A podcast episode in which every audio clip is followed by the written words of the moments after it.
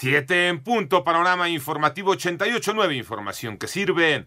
Yo soy Alejandro Villalbazo en el Twitter, arroba Villalbazo. 13 es jueves 10 de septiembre. En la información más importante sobre el COVID-19, el mundo se acerca al millón de muertes justamente por el coronavirus. En total, 903.698 víctimas, mientras que el número global de casos es de 27.869.036, con un total de 18 millones 776.874 pacientes que han superado la enfermedad. Y China, China aprobó este miércoles para ensayos una vacuna en contra del COVID-19, la primera que será vía nasal y con un formato en aerosol.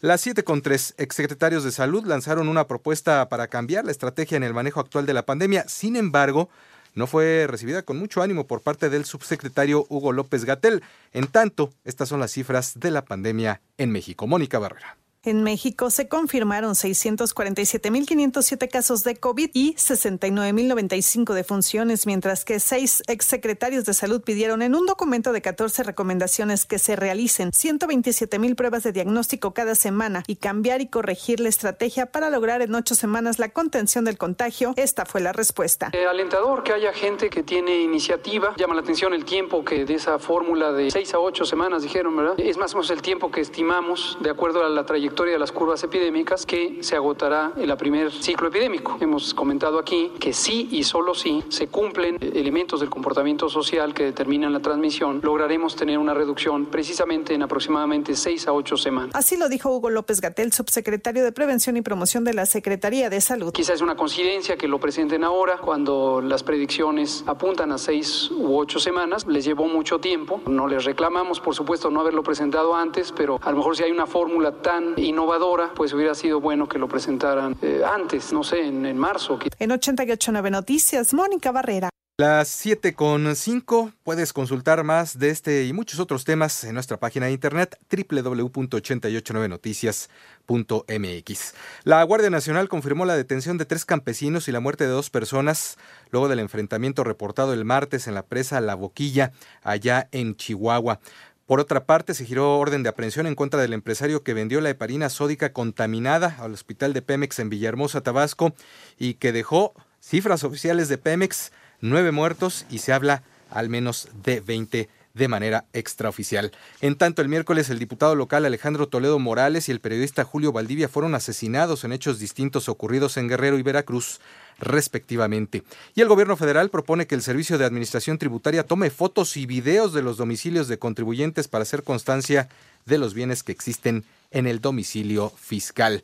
Las siete con seis organizaciones exhortan a reforzar las medidas para prevenir el suicidio. Manuel Hernández. Es necesario fortalecer las alianzas de colaboración entre autoridades, especialistas y sociedad para evitar la mayor cantidad de suicidios posibles, ya que quienes analizan esa opción enfrentan problemáticas multifactoriales, aseguró Salvador Guerrero Chiprés, presidente del Consejo Ciudadano para la Seguridad y Justicia de la Ciudad de México, durante el conversatorio virtual Estrategias para la Prevención del Suicidio. Recordó que a través del 55 55 33 55 33 se ofrece contención emocional 24/7 los 365 días del año. De las atenciones de el DICI a la vida que nosotros realizamos aquí, 38% son varones, casi 60% mujeres, eh, digamos que casi 6 de cada 10 son jóvenes. Durante la pandemia por COVID-19, las atenciones se incrementaron 2.3 veces comparado con 2019. En 88.9 Noticias, Manuel Hernández. Las 7.7 en el panorama internacional, habitantes de San Francisco y otros lugares de California en los Estados Unidos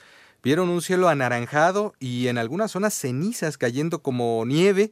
El origen de este fenómeno está en los grandes incendios forestales que siguen activos. En tanto, el presidente Donald Trump decidió extender hasta el 14 de septiembre del 2021 las restricciones comerciales vigentes en contra de Cuba.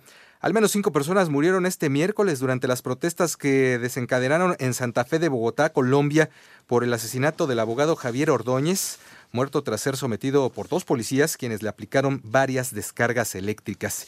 Y hoy, hoy se desató un incendio en el puerto de la ciudad libanesa de Beirut, ahora en un depósito de llantas y poquito más de un mes después de la explosión que mató a casi 200 personas según cifras oficiales.